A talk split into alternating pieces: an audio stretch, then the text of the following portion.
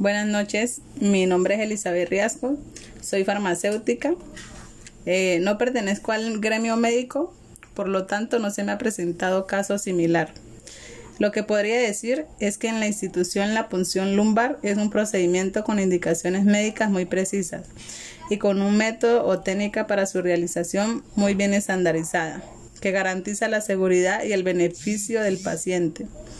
Por tratarse de un procedimiento invasivo, es necesario solicitar el consentimiento informado del paciente o de un familiar. En este caso, al ser menor de edad, se requiere el de sus padres o acudiente. Podría decir que el médico, en este caso, optó por seguir sus valores que se podrían definir como responsabilidad, voluntad y honestidad. Es evidente que la decisión fue individual, pues dice que el médico toma la decisión de llevar a cabo el procedimiento a pesar de la falta de autorización por parte de sus padres. La bioética es de vital importancia en la formación del personal de la salud, puesto que busca proveer los principios para la correcta conducta humana respecto a la vida. Ahí me comí como un pedazo.